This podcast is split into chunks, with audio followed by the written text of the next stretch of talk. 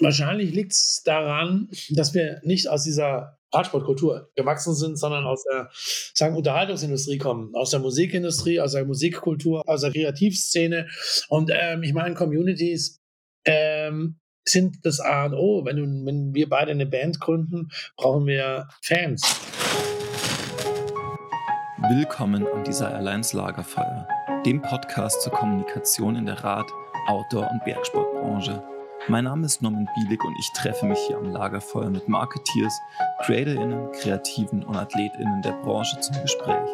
Ganz ungezwungen und dennoch gehaltvoll. Wir fokussieren uns auf die narrativen Stränge unserer Aktivitäten, blicken auf Entwicklungen und erzählen Geschichten. Ganz unprätentiös, einfach aus dem Wunsch heraus Erfahrungen und Gedanken zu teilen und andere daran teilhaben zu lassen. Willkommen am Desirelines Lagerfeuer.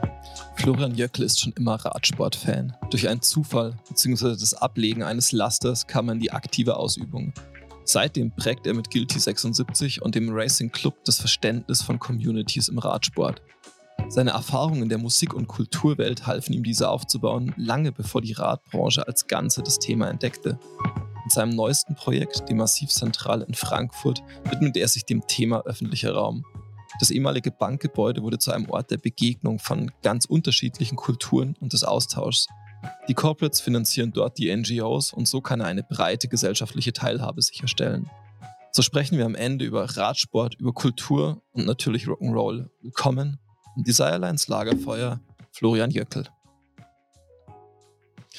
Ja, Florian, schön, dass es klappt, dass wir uns hier am digitalen Lagerfeuer treffen. Bevor wir ja stärker in die, in die ganz unterschiedlichen Themen reinschauen, vielleicht wirklich zum Beginn mal so eine Standortverortung. Was beschäftigt dich denn aktuell so am meisten? Puh, ja, gleich mal erstmal wunderschön, dass es geklappt hat und danke für die Einladung, hier mitzuwirken. Ähm, was beschäftigt mich aktuell am meisten? Politisch gesehen denke ich sehr viel über Demokratie nach tatsächlich. Ich hatte gestern und vorgestern die letzten Tage auch sehr, sehr viele Meetings dazu ähm, und auch Konzeptionsphasen, weil nächstes Jahr 75 Jahre Demokratie, deutsche Grundgesetzverfassung und so weiter stattfindet und äh, das natürlich auch im aktuellen Zeitgeschehen, also Israel, Ukraine, äh, Hongkong, name it, es sind noch viele mehr, Iran, ist auch tatsächlich, sagen wir mal so, an der Zeit ist, meiner Meinung nach, sich ernsthafte Gedanken über die Fragilität dieser Demokratie und unseres Systems zu machen, das uns im Prinzip eigentlich all das, was wir zusätzlich als Add-on machen, erst ermöglicht. Und da, da denke ich relativ viel drüber nach und bin auch ab und an tatsächlich ratlos das bringt uns ja so ein bisschen auch zum, zum Massiv Zentral und diesen, dieser Demokratiegedanke auch. Ähm, also inwiefern bespielt ihr denn mit diesem Ort ähm, dieses Thema auch? Also inwiefern demokratisiert das aus deiner Sicht? Im Prinzip ist es ähm, demokratischer Ort. Äh, Schnittstelle der Stadtgesellschaft mitten in der Stadt, direkt neben dem Rathaus. Zentraler geht es gar nicht mehr.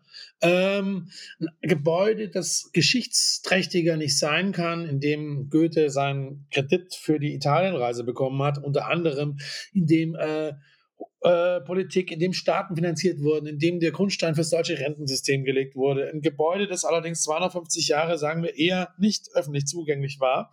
Ähm, das Gebäude machen wir jetzt gerade barrierefrei mhm. und bauen es als einen Treffpunkt der Gesellschaft. Ähm, das ist für uns beinhaltet es Street Art, Urban Art, Kunst, Musik, Kultur, der Sport, ähm, die Politik, die Lokale, die Landes-, die Bundespolitik, Konferenzen. Äh, hier unten baut gerade eine Konferenz auf, das ist ein Zukunftskongress, äh, Deutscher Olympischer Sportbund. Äh, wo, wo, geht, wo geht es dahin?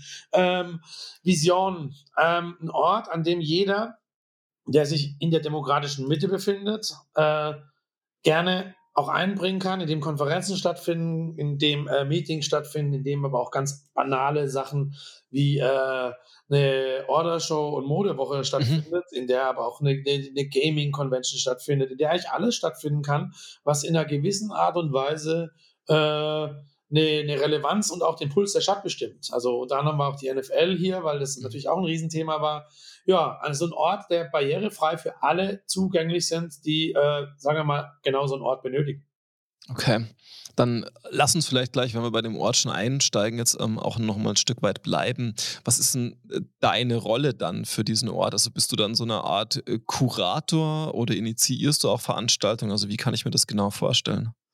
Auch so ein bisschen alles. Kurator, eh, also wir, wir, wir, wir vermieten, wir vermieten nur kuratiert. Also der ganze Ort ist ja auch, äh, sagen wir mal, kre kreativ gestaltet. Das mache ich mit. Das macht aber auch die Desres Design Studio, äh, Achim Richter, Pesch aus Tel Aviv.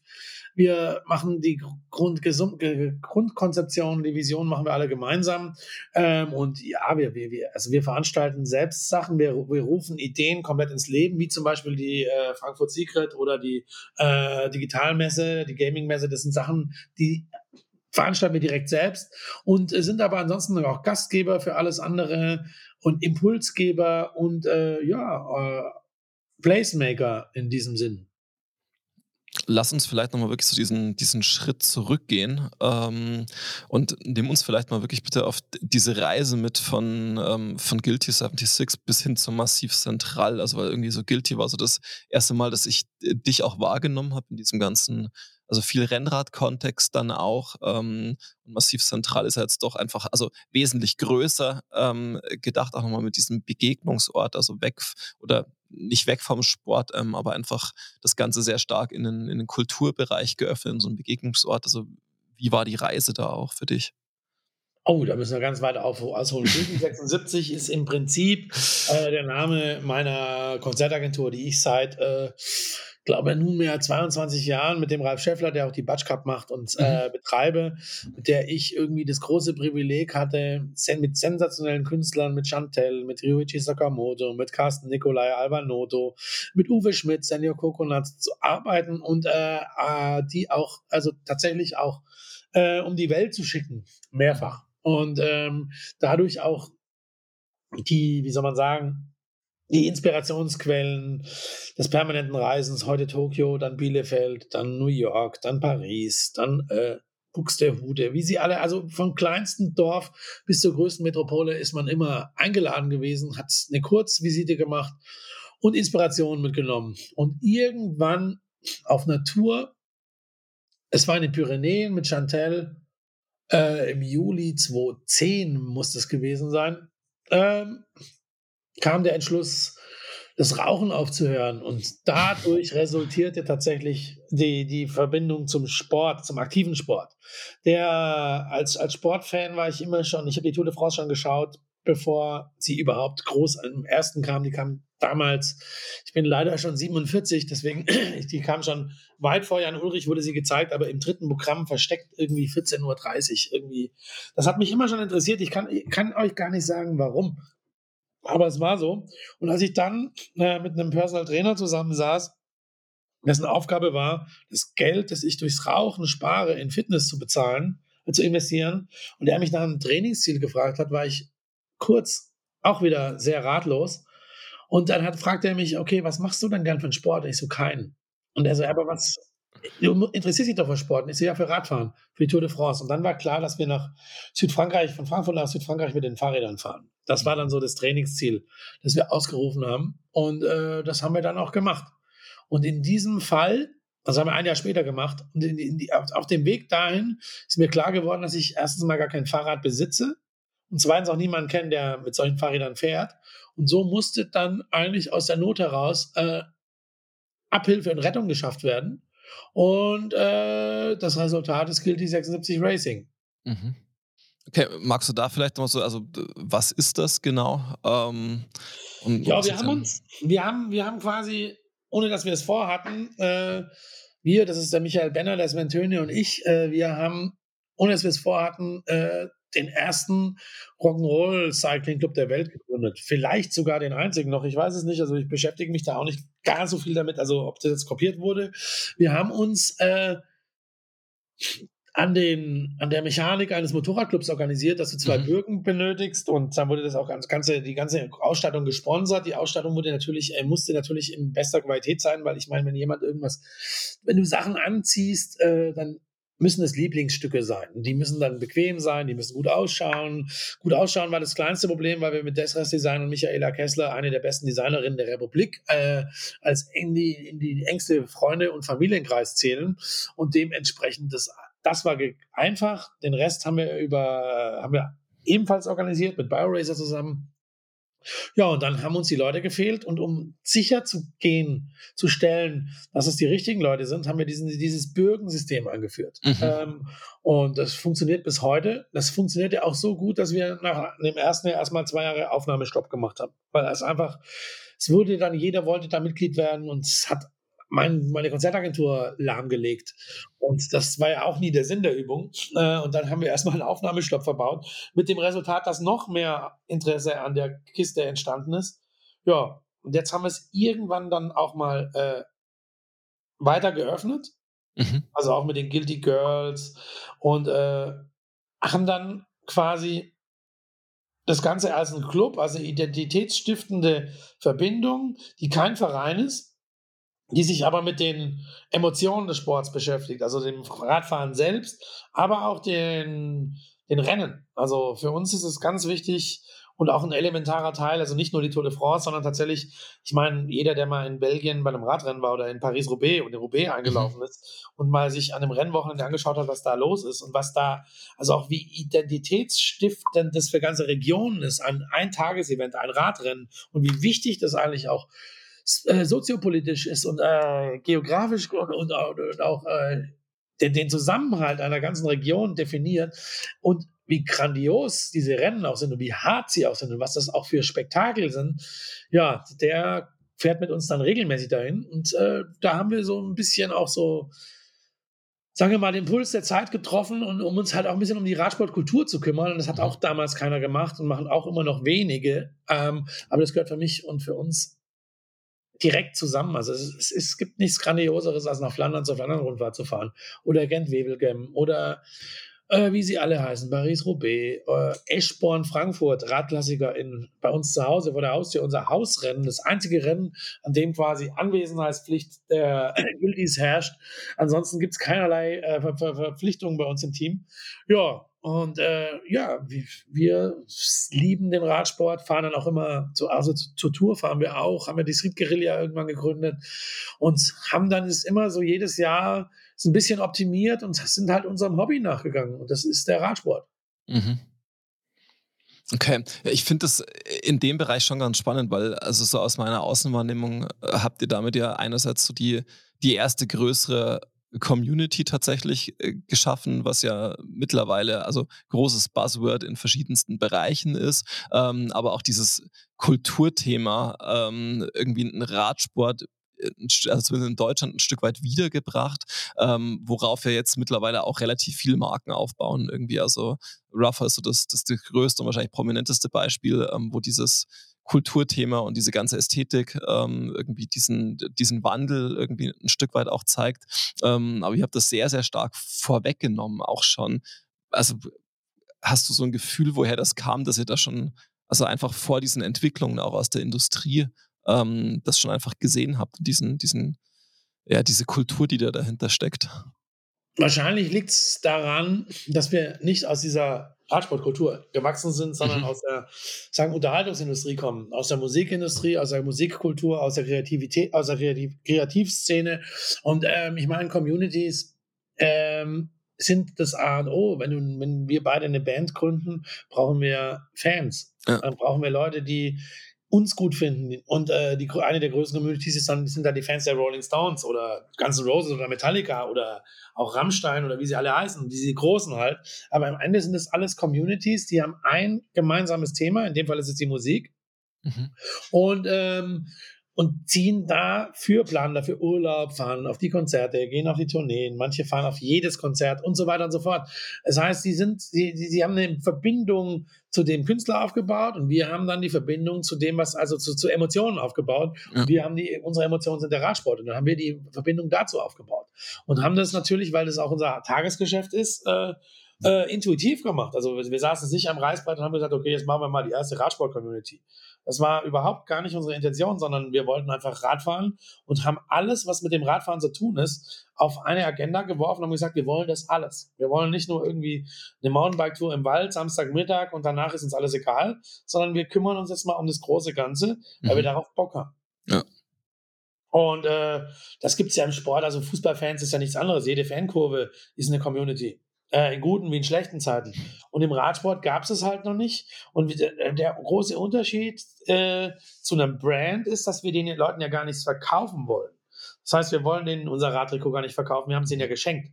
Um, ähm, und wir wollten auch kein, keine, keine Radreisen verkaufen, weil äh, wir sind einfach mit Freunden in, zum, zum Radrennen gefahren. Ja. Äh, wir sind quasi, haben das Non-Commercial gemacht und das war, hat die ganze Geschichte, machen wir immer noch.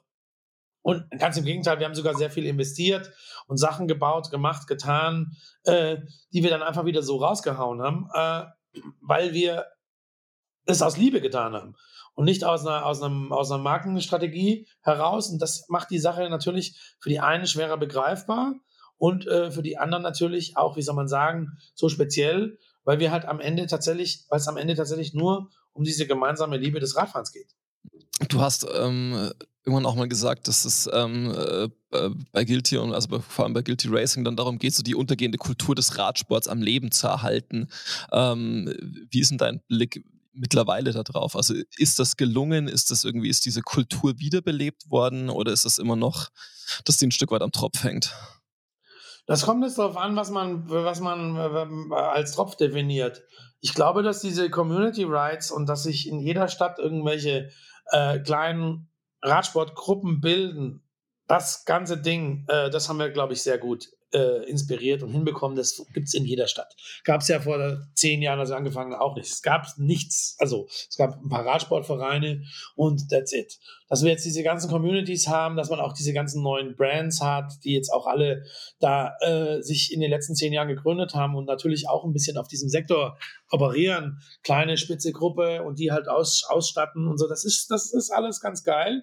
Ähm, die Vereinswelt ist natürlich, weil sie ganz anders strukturiert ist, ich glaube, das ist bei fast allen Vereinen, es ist katastrophal, weil ohne Ehrenamt und ohne Engagement relativ wenig funktioniert. Und das wiederum ist aber in so einer Community auch nicht gegeben. Dadurch, dass es keine Verpflichtungen gibt, machen die einen mehr, die anderen weniger. Viele fahren einfach nur Fahrrad, was auch total okay ist. Aber wenn du das Ganze auf eine, also Radsport nachwuchstechnisch betrachtest, brauchst du dann Trainer, du brauchst Facilities, du brauchst die Leute, die die Verantwortung übernehmen. Und das ist natürlich extrem schwierig geworden und bleibt schwierig und ist natürlich nicht besser geworden, war aber auch nie unser Approach, da reinzubauen. Wir selbst mhm. äh, veranstalten eigene Events, immer noch den Frankfurt Ultra Cycling, äh, machen aber auch mit Red Bull den Hill Chaser haben wir wieder zum Leben berufen in, in, in Gelnhausen die letzten zwei Jahre und äh, engagieren uns natürlich bei unserem Heimrennen Eschborn Frankfurt und helfen, wo es geht, auch ehrenamtlich sorgen dafür, dass auch,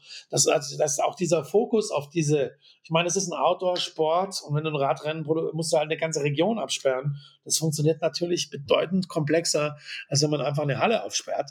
Und da braucht natürlich extrem viel Manpower. Wenn du die komplett bezahlen musst, wird sowas einfach nicht mehr stattfinden. Das heißt, wir sensibilisieren auch auf, äh, auf solche Themen hin, aber natürlich äh, können wir das alleine auch nicht lösen. Aber jede, jede, also jeden, sagen wir, jede, jede Maßnahme, die wir unterstützen können, die unterstützen wir laut, weil wir ein Rock'n'Roll-Cycling-Team sind.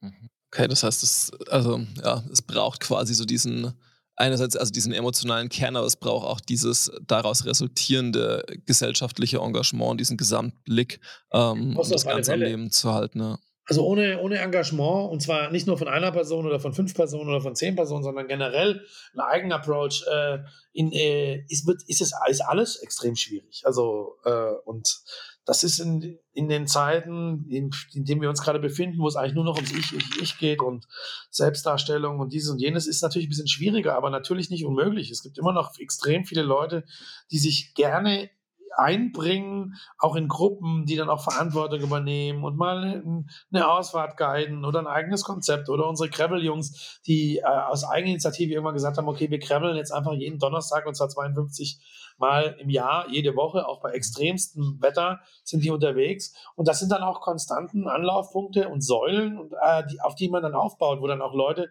die Anschluss suchen oder die genau sowas suchen, dem man dann auch einen Service bieten kann. Und das ist ganz wichtig und ich glaube, da geht das Engagement ja schon los. Man muss ja nicht direkt gleich irgendwie Mitgliedsbeitrag abführen und irgendwo eintreten und sich verpflichten für die nächsten fünf Jahre, aber so ein bisschen so dieses Community Building und Community Pflege dann auch, die zu betreiben, das entwickelt sich dann schon auch wieder, weil, sie, weil, weil man da auch als gutes Beispiel vorangeht und tatsächlich auch nachhaltig glaubhaft versichert, dass man das ganze Ding natürlich auch ohne monetäre Interessen macht, weil das, da, ab, ab da wird es schwierig, wenn dann irgendwie fünf Leute Geld verdienen und der Rest macht irgendwie mit. Mhm. Das, das, kann nicht funktionieren.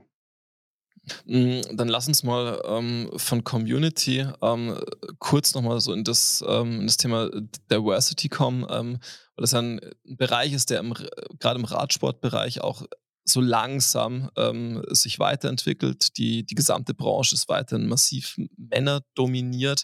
Ähm, ist das was, wo du das Gefühl hast, okay, also mit so einer Wiederbelebung von Kultur ähm, und auch diesem, diesem demokratisierenden Gedanken vielleicht sowohl von Fahrrad als auch von dieser Kulturverbindung, ähm, ist das was, was man, was man pushen kann und wo Diversität auch Einzug halten kann im Radsportbereich oder ist das was, was weiterhin einfach super schwierig ist ähm, in, diesem, in diesem Thema.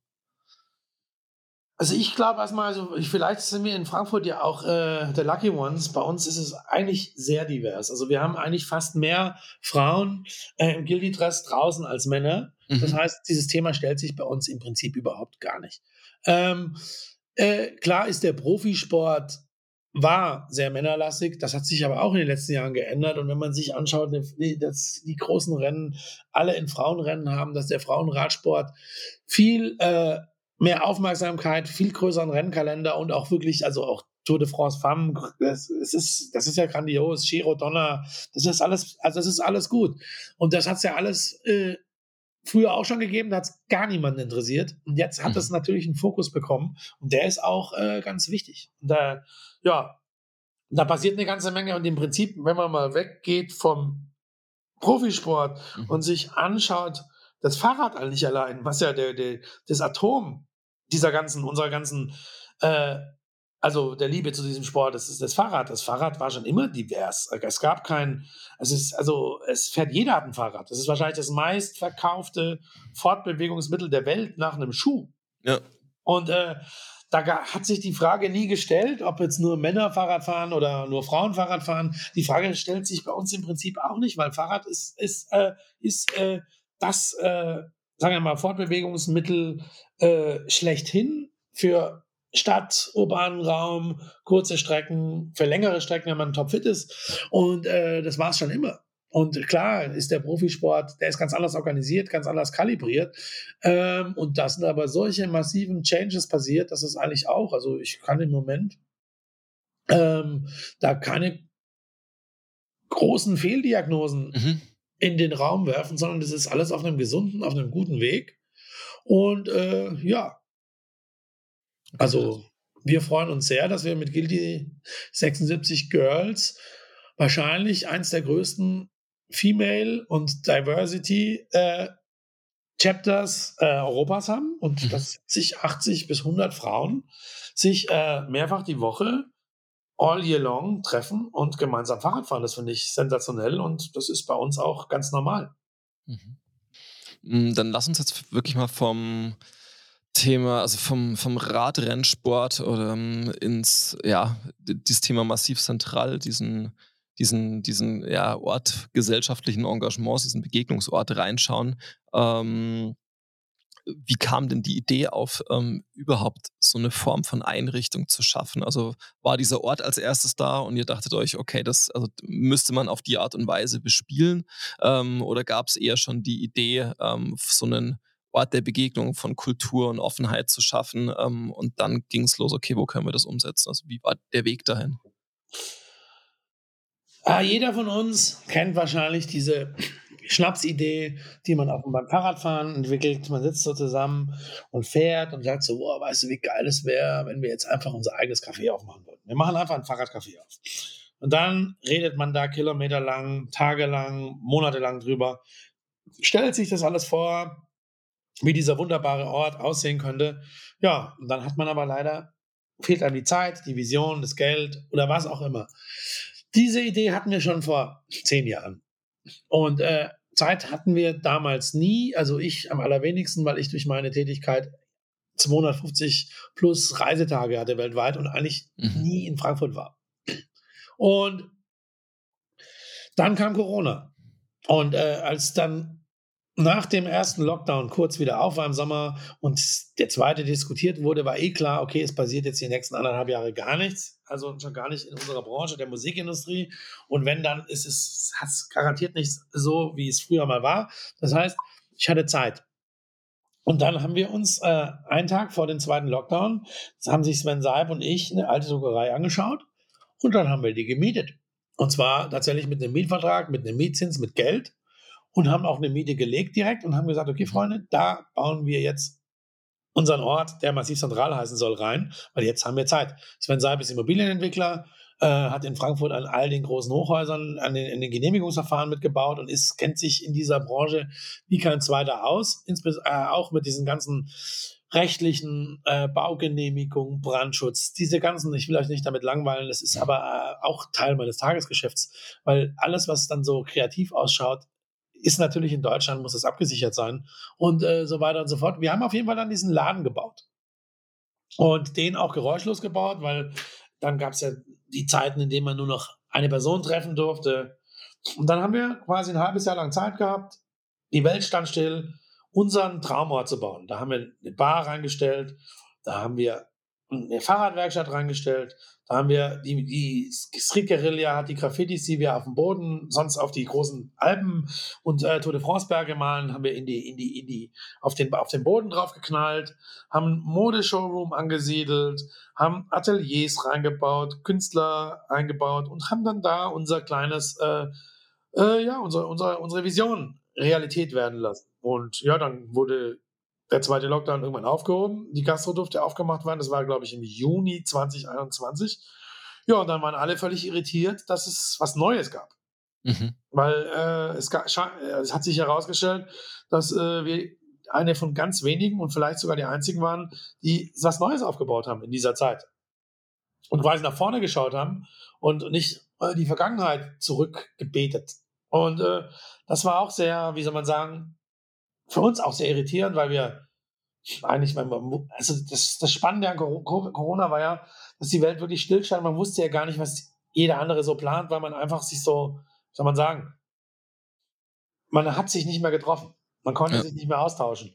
Zeitgleich wollten wir natürlich immer diesen Ort, das hat natürlich eben gefehlt, dieser Ort des Austausches, der Treffpunkt. Deswegen ist es massiv auch so geplant, wie es geplant ist. Große Tische, gemeinsam, Community, nicht mehr separieren. All diese Needs, die man so äh, hatte während diesem Lockdown, haben wir quasi damit reingeplant und haben da ein bisschen auch den Zeitgeist getroffen, befürchte ich. Erstmal ist natürlich ähm, schon immer noch spannend. Also du sagst so dieses bei der Rennradausfahrt dieses, ähm, dieses Fahrradcafé äh, als wilde Idee, das ist natürlich so das, das eine Ende des Spektrums, ähm, ein großes Bankhaus zu revitalisieren, ähm, ist natürlich schon noch das andere Spektrum. Ja, ähm, davor hast du Druckerei gemacht. Also dieses Bankhaus kam ja dann, kam ja dann später. Die Druckerei, die wir gemacht haben, die war auch schon groß. Also, also ein Café braucht ja nicht so viel Platz, aber es war halt nicht anders möglich. Wir mussten halt die ganze Druckerei nehmen. So sind wir da auch reingeschlittert in diese ja. Geschichte. Also, das ist auch tatsächlich so. Also, man, keiner von uns hatte vor, den Rest der vier Etagen zu bespielen. Aber wir haben es halt dann gemacht, weil es nicht anders ging. Und weil wir auch die Zeiten hatten und weil wir auch uns zugetraut hatten und weil wir auch eine Idee und eine Vision dazu hatten. Und okay. dann war aber relativ klar, weil der Mietvertrag nur zwei Jahre lief, dass wir eigentlich schon ab dem Moment, wo wir aufmachen, was Neues suchen müssen. Und da ist unser auch schon relativ früh, ist uns die Bethmann Bank aufgefallen, äh, 1748 gegründet. Ähm, das ist ein, wie soll man sagen, ein magischer Ort, direkt mitten in der City, der aber noch nie so richtig bespielt wurde, schon gar nicht öffentlich und schon gar nicht kreativ. Und den fanden wir sehr spannend, weil er, also wenn man massiv zentral heißt, muss man zentral liegen und es muss auch irgendwie in irgendeiner Art und Weise massiv sein. Beide Attribute, beide Worte passen perfekt auf diese Location. Es ist alles massiver und zentraler, als wir uns das jemals vorgestellt hätten. Äh, 8000 Quadratmeter, ähm, ja, Single-Tenant-Gebäude, das wir jetzt umnutzen auf Multi-Tenant. Das sind dann so die Nutzungskonzepts, äh, Proofs of Concepts. Und äh, ja, seitdem wir dieses Gebäude haben, hat sich auch unsere, sagen wir mal, Zentrifugalkraft, in der wir uns bewegen, äh, und, und, unsere Raumzeitachse maximal ausgedehnt. Es wird relativ viel, noch viel mehr gearbeitet als davor. Es ist eine ein riesengroßes Projekt, das extrem demanding, extrem challenging, aber auch extrem geil ist und extrem viel Spaß macht und äh, in dem sich auch minütlich Sachen ändern. Das ist Wahnsinn. Also das ist, das hätten wir damals tatsächlich nicht für möglich gehalten, mhm. dass äh, die Schnapsidee auf dem Rennrad in Taunus in der Bethmann Bank endet. Das äh, konnte keiner voraussehen. Okay, wie, also wie ist es dann dazu gekommen, dass es ja, also, äh, dass euch dieses ja sehr geschichtsträchtige Gebäude auch ähm, ja anvertraut worden ist, weil, also ich würde jetzt vermuten, mit einer, also das ist jetzt wahrscheinlich keine super leichte Immobilie, ähm, aber das äh, so einer Form von Gemeinzweck zuzugeben, ähm, bedarf ja doch auch einer gewissen Überzeugung auf Eigentümerseite. Also wie kam es dazu? Im Prinzip haben wir eine astreine Kaltakquise gemacht. Wir haben ein Konzept geschrieben. Mhm die Vision äh, auf ein paar Seiten Papier fest tätowiert und haben dann die Bank kontaktiert. Mhm. Haben recherchiert, wem gehört das Haus, wer ist der Besitzer, wer ist der Betreiber und haben dann tatsächlich erstmal wirklich äh, bei Null angefangen, ähm, unsere Idee vorzustellen und äh, dann auch einen Zahlenteil zu definieren, um diese Idee Realität werden zu lassen. Dann haben wir extrem viele Gespräche geführt mit den Hauseigentümern, mit der Familie Bethmann, insbesondere mit dem Lucius von Bethmann ähm, und mit den kompletten Beteiligten der Amino Amro Bank und haben dann auch gemerkt, okay, die haben wir auch alle im alten Massiv geführt. Äh, mhm. Und haben gemerkt, okay, das ist tatsächlich möglich diese beiden Extreme zusammenzubauen. Die älteste Privatbank Europas und äh, ein kreativer Ort, der sich mit Emotionen äh, und der, aber auch mit der, mit, mit der Stadtgesellschaft und mit der Immobilien Zwischennutzung und Umnutzung, Innenstadt 2.0, die klassischen Themen, auch Verkehrswende, ähm, all diese Sachen, die, die uns täglich beschäftigen, die wir auch äh, äh, ernst meinen und nicht irgendwie, für uns sind das keine Floskeln und keine Insta-Story oder irgendwas, sondern ähm, es sind Realitäten, äh, die auch, äh, ich meine, ein Gebäude steht leer oder ein Gebäude wird bespielt. Ähm, das sind zwei komplett unterschiedliche Paar Stiefel. Und ein Gebäude bespielen zu können, äh, benutzt eines guten Konzepts, in dem alle mitziehen, in dem aber auch dann die Hausbesitzer mitziehen, das alle verstehen und an das alle glauben erstmal. Also, dass man äh, von 0 auf 100 äh, so ein Gebäude wieder in Betrieb nimmt, das haben sehr viele Menschen für fast ausgeschlossen gehalten. Äh, der Proof of Concept in die Realität zeigt, dass es aber durchaus möglich ist. Ähm, und das alles down to earth, das Ganze auch irgendwie äh, mit einem kleinen Team, das Ganze auch also mit äh, Jetzt ist das Team natürlich viel größer geworden. Also wir haben, wir haben in, die, in diesem ganzen Projekt, äh, um es überhaupt zu bespielen, wahrscheinlich äh, schon 20 Arbeitsplätze geschaffen, mhm. Die neben, die es davor auch nicht gab, die jetzt aber auch alle noch irgendwie refinanziert, eingespielt und konzipiert und geleitet werden müssen. Also äh, es ist, es ist tatsächlich eine spannende ein spannendes Projekt, eine spannende Zeit und das ist auch das, was mich an diesen Projekten triggert. Also Sachen, die Sachen, also mich hat schon früher bei, bei Bands irgendwie das unmöglich, wenn mir jemand gesagt hat, okay, das können wir nicht machen. Wir können nicht mit Ryuichi Sakamoto nach Buenos Aires fliegen, das funktioniert nicht.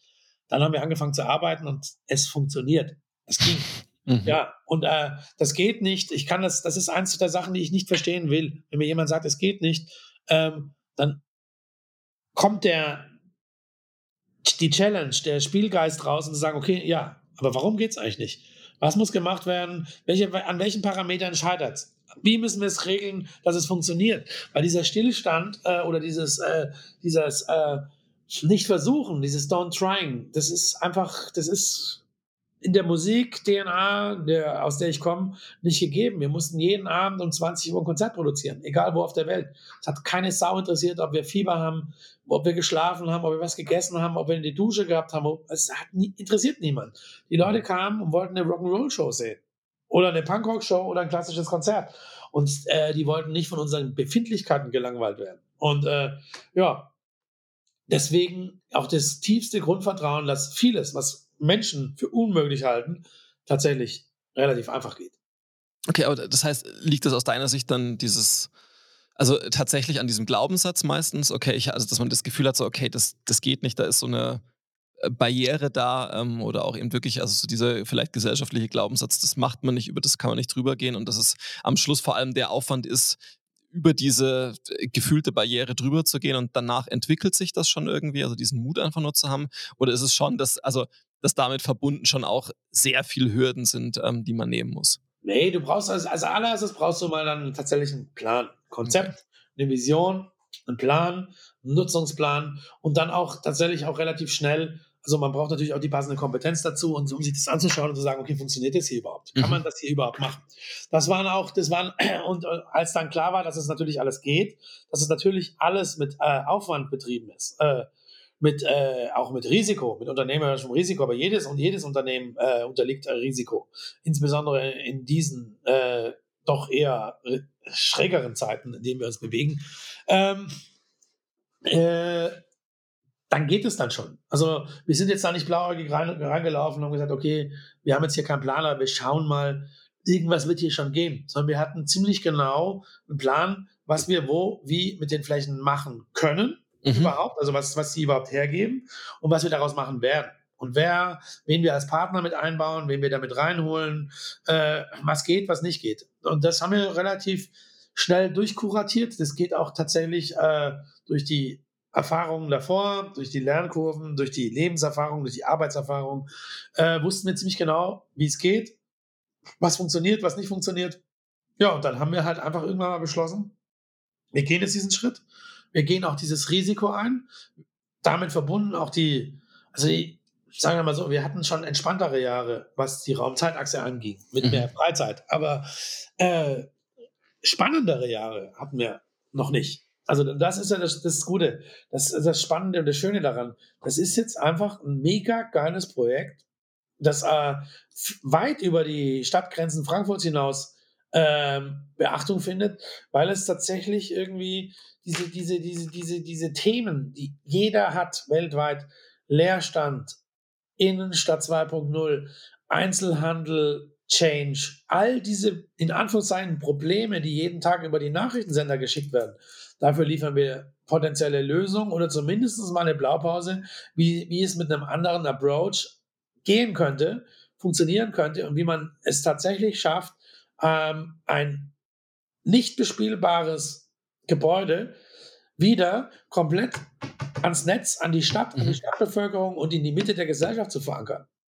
Das ist das Spannende daran und das ist auch das, da sind wir durchaus jeden Tag dankbar, dass man uns diese Chance gegeben hat, das zu dürfen und dass wir es geschafft haben, mit unserem Konzept die äh, Besitzer der Immobilie zu überzeugen, dass wir die richtigen Player sind, um diesem Gebäude eine neue DNA zu geben. Mhm. Lass uns vielleicht von da aus wirklich nochmal ähm, so von dieser strategisch-konzeptionellen Ebene nochmal so ganz konkret werden, ähm, weil du hattest ähm, zwischendurch mal gesagt, ihr habt halt große Tische hingestellt, um diesen Austausch zu gewährleisten. Aber magst du wirklich mal beschreiben, also wie schaut dieses Konzept genau aus und wie, wie wirkt das dann? Weil ich würde davon ausgehen, dass es eben am Schluss mehr ist als, okay, wir stellen große Tische hin, damit die Leute ins Gespräch kommen. Ähm, ist ja trotzdem so ein, also, also ich gehe natürlich, oder ihr geht natürlich auf so einen sehr starken sozialen Wunsch von Menschen ein, ähm, aber der muss ja auch gefühlt nochmal gefördert werden. Also, weil ich habe jetzt, also wir sind jetzt natürlich jetzt hier im ländlichen Raum, da ist vieles nochmal anders, aber ich sehe schon bei uns auch, die Leute haben Lust darauf. Ähm, ich muss diesen, diesen Anschub aber irgendwie erstmal schaffen, ähm, damit die wieder in diesen Austausch und in diese Form von Räumen auch gehen wie stellt ihr das konkret an, dass das einfach funktioniert ähm, und dass ihr damit dieses Gebäude entsprechend bespielen könnt? Also wie schauen diese Bestandteile damit auch aus? Also einer der Grundbausteine des kompletten Bespielungskonzepts war tatsächlich, ähm, wie kriegst du dieses, ich meine, ein Opening kriegt jeder hin, aber wie kriegst du dieses Ding, wie ein Podcast kriegt auch jeder hin, die erste Folge. Die spannende Frage ist, wie, wie ist das Konzept bis Folge 52, wie sieht die aus? Ja. So ist es ein bisschen auch bei uns gewesen. Es war von, ist natürlich von vornherein klar, dass dieses Haus äh, bespielt werden muss und dass dieses Haus ähm, tatsächlich, wenn es der Treffpunkt der Gesellschaft werden muss, auch dafür freigehalten werden muss. Was unter anderem bedeutet, dass wir nur ein Bistro haben, wir haben ein Tagesgericht, äh, wir haben nicht auf Szene-Gastronomie gesetzt, wir haben nicht irgendwie acht Service, die wir pro Tag durchknallen, weil wir den nötigen Space benötigen, um äh, äh, Platz, also Quadratmeter als Fläche für ähm, Veranstaltungen äh, jeglicher Art freizuhalten. Mhm. Klar braucht man dann auch mal den großen Partner, der eine große, große Weihnachtsfeier äh, da reinpflanzt, ähm, um, um Kosten zu decken, die dabei entstehen. Aber wir subventionieren relativ viel. Bei uns ist es völlig normal, dass irgendwie die Klimakneipe den Laden für uns kommt, äh, fünf, sechs, sieben Mal im Jahr für ihre Veranstaltungen umsonst bekommt. Bei mhm. uns ist es völlig klar, dass der Ernährungsstammtisch äh, kostenfrei stattfinden kann. Dass wir dafür Platz reservieren. Für uns mhm. ist vollkommen klar, dass die äh, junge, die Europa-Union, der Zusammenschluss der demokratischen Jugend, die noch parteilos sind, dass die sich jederzeit bei uns einen Raum nehmen können, ohne dass es irgendetwas kostet, um äh, ihre demokratischen Ideen, Visionen und Workshops und Meetings äh, zu machen. Bei uns ist es komplett selbstverständlich, dass wir äh, den, den, den Space, äh, den Running- und Cycling-Communities zur Verfügung stellen. Da, da tauchen keine Mieten auf, da tauchen keine Kalkulationen auf. Das ist alles in, äh, ins Konzept eingebaut. Bei uns mhm. ist vollkommen klar, dass man äh, Konferenzen baut, die sich da, dazu bauen. Äh, das Rock'n'Roll-Prinzip, der Stärkere hilft dem Schwächeren, die äh, größeren Companies, die die Miete bezahlen, bezahlen eine Miete, aber wir äh, bespielen tatsächlich den öffentlichen Raum als Cantina Social und stellen den eigentlich den meisten einfach so zur Verfügung. Das, äh, und genau, und nur so funktioniert es.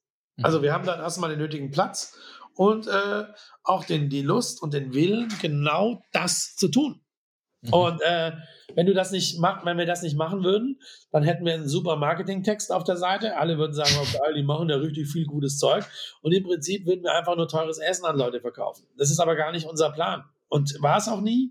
Deswegen sind wir auch keine Konkurrenz zur bestehenden Gastronomie und werden auch als diese gar nicht wahrgenommen, weil wir gar keine Gastronomie sind. Wir sind Gastgeber, wir sind ein Ort, in dem, dem vieles möglich ist und äh, ein Ort, auf den man sich auch verlassen kann, weil wir auf einem Ort erstmal generell nie, nie keine Scheiße bauen und zweitens auch irgendwie für niemanden eine Konkurrenz sind und äh, so einfach neue Sachen aufgleisen, die in dieser Stadt fehlen. Unter anderem auch den Concept Store Vogelstrauß, der als Add-on jetzt auch sehr gut funktioniert und äh, in Zeiten, wo in Innenstadtlagen alle ihre Flächen abgeben und äh, man schlägt die Zeitung auf und hört den Niedergang der Zeil, den Niedergang des, der Kaufhäuser. Dem ist natürlich nicht so. Und äh, auch da setzen wir ein neues Konzept dagegen und äh, versuchen, das, was in unserer Macht mögliche zu tun um auch da den positiven Add-on zu, zu äh, bringen, mhm. anstatt irgendwie in diese kollektive Jammerkakophonie einzustimmen.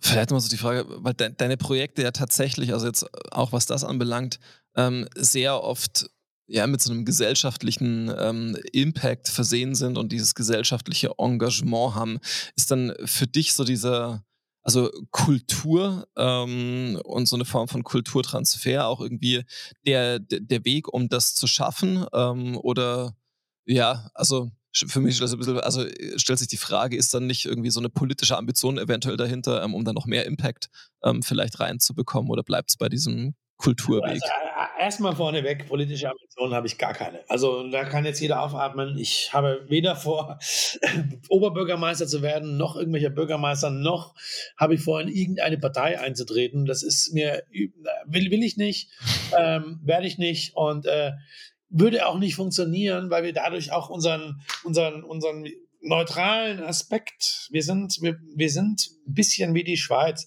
Bei uns ist jeder willkommen, auch die mhm. Politik, das wissen die auch. Bei uns, wir sind keine Gefahr äh, für jemanden, sondern wir sind tatsächlich auch der Raum, an dem man sich treffen kann, an dem sich auch die Politik treffen kann, an dem sie sich auch besprechen kann und austauschen kann, der jetzt nicht so die zwanghaften Formen hat wie ein Rathaus, wie ein Bundestag, wie ein Landtag und an dem man einfach mal zusammensitzen kann und auch mal parteiübergreifend eine Flasche Wein trinken. Ähm, das ist es. Was aber, was ich aber natürlich über unser, über mein Engagement gelernt habe und äh, auch gerne bereit bin zu tun, ist äh, soziale und auch gesellschaftliche Verantwortung äh, im, im, bürgerlichen Lager in der Mitte zu bauen. Deswegen äh, kandidiere ich tatsächlich jetzt für die IHK-Vollversammlung mhm. ähm, in Frankfurt. Die Wahl findet irgendwie im Februar statt. Ähm, und da bringe ich mich aber sehr gerne ehrenamtlich ein, äh, um tatsächlich auch äh, eine der 98 Stimmen hoffentlich zu bekommen, um in dieser Stadt und auch in der IHK und auch in diesem, in dieser, in diesem System äh, nicht ein Mitsprache, doch ein Mitspracherecht, ein Mitdefinitionsmöglichkeiten und auch äh, tatsächlich ein, einfach ein Ohr an den Puls der Zeit, an, die, an den Motor der Stadt zu legen und mhm. da auch sehr, sehr gerne mein Engagement, meine Zeit und auch äh, mein Know-how und mein Setup mit reinzubringen im Interesse Frankfurts. Nicht in meinem Interesse, also ich persönlich habe natürlich private Interessen. Mein privates Interesse ist, so lange wie möglich einfach gesund zu bleiben mhm. und schöne Sachen zu machen, äh, die mir Spaß bereiten. Ähm, ansonsten hören die privaten Interessen schon auf und sind dann alle wieder dadurch, dass sie äh, äh, kollektive Placemaking-Interessen sind und auch äh, dazu auch die Stadt gehört. Alles sind das alles äh, Interessen, die weit über meine persönlichen hinausgehen. Zum Abschluss ähm, tatsächlich nochmal die Frage, ähm, wo Sie den politischen Part geklärt haben. Ähm, hast du das Gefühl, dass ähm, ja über so Design- und Kulturprojekte ähm, vielleicht auch ein Stück weit besser ähm, auf gesellschaftliche Prozesse eingegangen werden kann? Also eignen die sich vielleicht besser, weil sie eine höhere Zugänglichkeit, eine, eine stärkere Emotionalisierung haben? Und ist das vielleicht auch ein Weg, um quasi so ja, Change- und Transferprozesse ähm, auch in die Gesellschaft zu tragen? Schwieriges Thema. Also ich würde, es ist sicherlich ein sehr, sehr guter Add-on. Also Music ist the sharpest weapon, ist immer so eine Sache. Kunst und Kultur kann natürlich eine ganze Menge, aber wer konsumiert Kunst und Kultur? Das heißt, es sind im Prinzip auch wieder die Nischen und mhm. äh, mit Musik erreicht man dann einen gewissen Mainstream, aber auch nur, wenn man in diesem Mainstream operiert. Der ist relativ weichgespült, wenn man ehrlich ist. Wenn man sich mal die Charts anschaut, da ist dann, da ist dann plötzlich keinerlei Content mehr zu nichts mehr. Äh, das ist dann einfach nur noch irgendwie ein Text und eine Melodie, die einfach snackable ist. Äh, damit erreichst du natürlich gar nichts, außer dass du die Leute unterhältst und ein positives Gefühl oder auch Scheiße, schalte sofort das Radio aus, ich will dieses Lied nie wieder hören. Mhm. Äh, so, das, das, erreichst du dann. Ähm, natürlich sind es Medien, die äh, Gesellschaftskritik oder Politik oder generell kritisch äh, aktiviert werden können und Aufmerksamkeit zeugen und sind auch wichtige Mechanismen. Aber die einzigen sind es definitiv nicht. Also da gehört auch die Literatur dazu. Da gehört unter anderem aber auch die, die Presse dazu, die Presselandschaft. Es gehört eigentlich alles dazu, die Schulen. Und im Prinzip muss man, äh, ja, kann Musik eine ganze Menge leisten, aber das Problem lösen, glaube ich nicht. Okay. Also, schön wär's. Ich würde sofort ein Tonstudio aufbauen. Das fehlt noch im Massiv Zentral, oder? Nein, fehlt nicht. Es wird gerade äh, Platte aufgenommen in einem Raum bei uns und das ist aber noch geheim, wer das macht und was das bald da passiert. Aber es wird tatsächlich mindestens ein Album äh, geben, das im Bebmanhof recorded ist und das läuft auch gerade schon. Okay, sehr schön.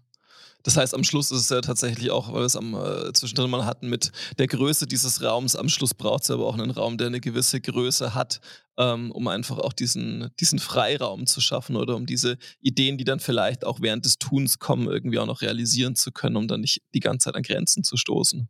Genau. Okay. Genau so. Sehr schön. Dann ähm, äh, bin ich gespannt, ähm, was sich äh, bei dir und im Massiv Zentralen noch entwickeln wird. Ähm, ich denke, dass ich nächstes ja, Jahr im, im, Rahmen der Eurobike ähm, endlich mal vorbeikommen werde. Ähm, und ja, danke dir erstmal für die Zeit. Also, das wird sich lohnen. Und äh, ja, die Eurobike, dass die Eurobike nach Frankfurt gezogen ist, ist natürlich auch. Äh, freut mich als Bodenseeler sehr, weil ich mit der Eurobike, die hat mich mein ganzes Leben begleitet. Also in Friedrichshafen äh, zur Schule gegangen, dort war auch die Heimat der Eurobike. Wir haben zur ersten Eurobike damals schon die Afterpartys organisiert in unserem damaligen Spiel Wohnzimmer, im Club von einem Freund von mir, der, der, immer, der ihm immer noch gehört, dem Metropol. äh, und äh, ja. Legendäre Zeiten. Das waren legendäre Zeiten. Die Riders-Partys und so, das waren alles wir. Haben wir CJ da aufgelegt und so, das war alles mhm. lustig. Und jetzt ist es, dass es jetzt nach Frankfurt gekommen ist, äh, finde ich auch sehr, sehr, sehr gut, sehr spannend. Natürlich sind wir auch mit der Eurobike in sehr engem Austausch, gerade was auch Planungen angeht, in Innenstadtnutzung, Konzepte mhm. abseits des Messegeländes und so weiter und so fort. Also das ist alles ein schöner, guter Austausch, der aber auch, eine, auch auf einer Augenhöhe, auch im Massiv Zentral sehr gut und sehr geschmeidig äh, passiert und vonstatten geht und das freut uns natürlich sehr. Mhm. Super, ja, bin ich gespannt. Ähm, und dann dir noch viel Erfolg damit. Ähm, eine gute Zeit. Danke dir, Florian. Dankeschön. Dann bis später.